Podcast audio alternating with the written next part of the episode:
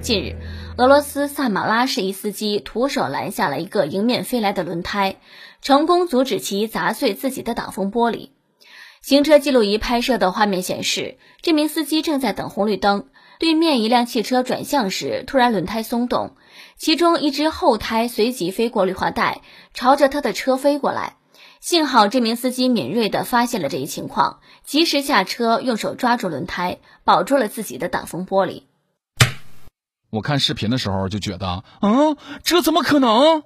轮胎飞速转起来有很大的惯性，那怎么能够接得住呢？后后来一个标题，哦，是俄罗斯人呐，正常。这就叫古有武松醉酒打虎，今有俄罗斯小伙抓胎，这这就叫俄罗斯人拿破仑。哎呀妈，就这节奏，《死神来了》在俄罗斯第一季根本就拍不了。我猜测，当时俄罗斯小伙的内心肯定是这样的：哼，敢碰我的车，去死吧！轮胎虽然镇静的躺在地上，其实他依然受了内伤。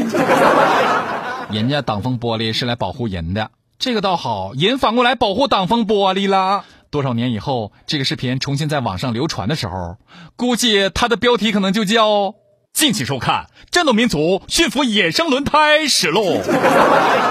朋友们有想看的不？马上发送“新闻二人转”这五个字到九零四的微信公众号，你就看着了。